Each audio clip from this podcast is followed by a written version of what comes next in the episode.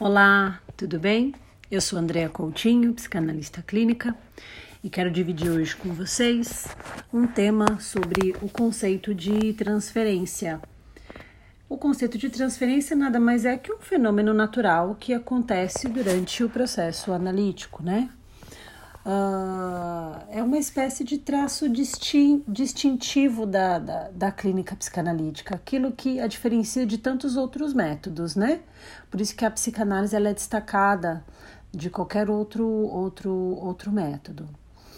É, saber manejar a transferência é uma necessidade básica da clínica e do profissional ali, né?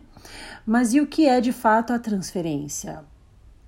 A psicanálise é o único modelo de tratamento no qual o próprio ego do analista é a ferramenta principal. O analista se empresta ao paciente naquele momento da escuta. Ele se posiciona de forma mais neutra para ser o, o, o, o, receptivo das emoções uh, da, do que o paciente vai trazer. E é por isso que ele não atua o papel. Por exemplo, do analista bonzinho no caso, né? Ele não pode ser porque a análise ela precisa ela precisa ter a, a, uma agressividade, ela precisa ter dentro da neutralidade do analista. Então ela precisa ter ali, é, é, porque se você chega muito bonzinho, né? O, vamos supor, o, o, o paciente ele vai chegar com raiva, ele vai chegar triste, ele vai chegar e ele vai precisar manifestar aquele sentimento dele.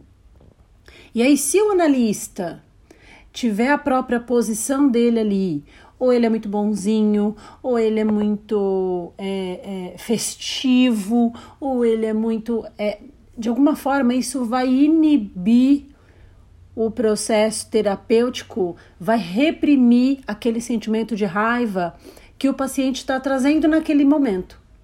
Então, por isso, a neutralidade é importante né?